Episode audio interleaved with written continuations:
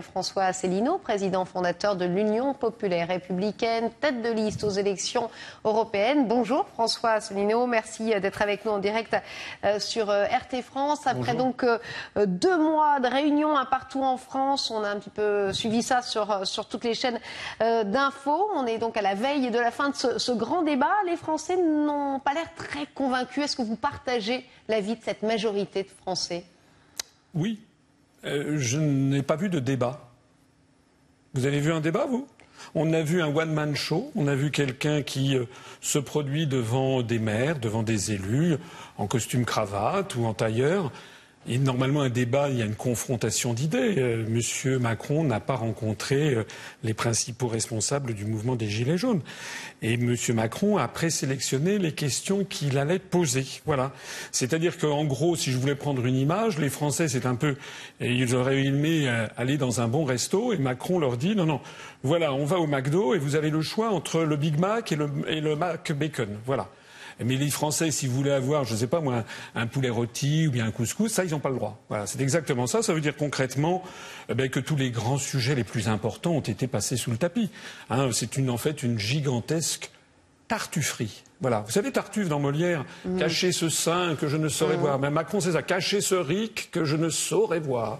Alors, l'exécutif, néanmoins, promet euh, des réponses d'ici euh, un mois. Hein. Mm-hmm. Euh, c'est censé porter ses fruits, ce, débat. Les idées vont, vont circuler. Est-ce que vous n'avez pas quand même un espoir que cela change un peu les choses, qu'il y ait des propositions à l'issue de ce mois? Ah ben, M. Macron va évidemment proposer des choses, mais ce sont des choses qui seront européo-compatible. Puisque M. Macron, en fait, l'hypocrisie que je viens de signaler tient au fait que M. Macron n'a pas le pouvoir. C'est pas lui. Par exemple, la restauration de l'ISF, il ne peut pas le faire puisqu'il l'a supprimé à la demande de la Commission européenne. C'était une demande figurant dans le rapport des grandes orientations des politiques économiques de la Commission européenne.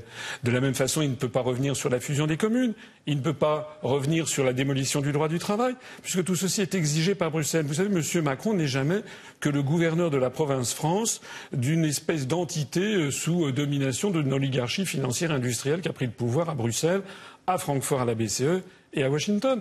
Donc en fait, il est là, il essaye de faire croire qu'il a un pouvoir qu'il n'a pas. Et donc il va sortir d'un chapeau euh, ben, des petites réformes du style, par exemple, ah là là là là, vous avez voulu diminuer le nombre de députés, on va diminuer le nombre de députés. Il y aurait d'ailleurs beaucoup à dire sur cette question. Euh, il va également dire, voilà, vous voulez baisser les impôts, vous voulez baisser les euh, dépenses publiques. C'est des questions qu'il a posées sur son site internet.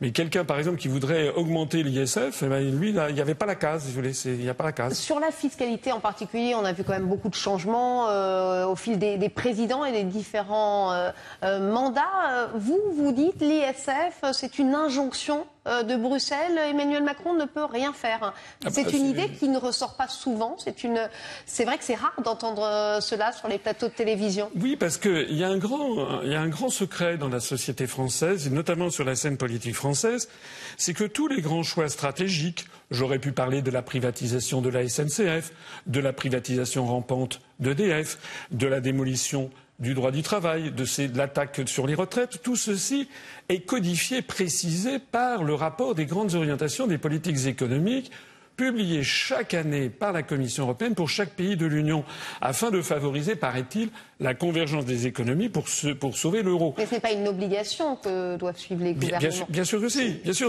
que si. Vous n'êtes pas obligé de le faire dans l'année. mais vous êtes sur long terme. Vous avez ce qu'on appelle la pression des pairs, c'est la pression des autres États. Vous êtes obligé de rendre des comptes là-dessus.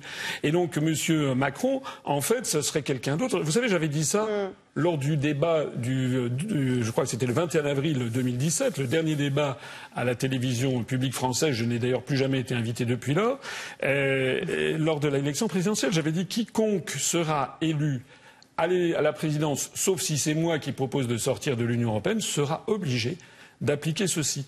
Et donc M. Macron, encore une fois, joue les tartuffes et essaye d'enfumer les Français. Écoutez, soyons clairs les Français ont compris que c'est un exercice d'enfumage.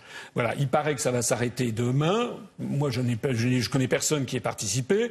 On croit savoir, d'après les sondages, que c'est essentiellement des cadres euh, et des personnes retraitées de, de, des zones urbaines qui ont répondu. C'est-à-dire que justement la France périphérique et tout le, les personnes qui ont participé aux Gilets jaunes n'ont pas participé à ce débat.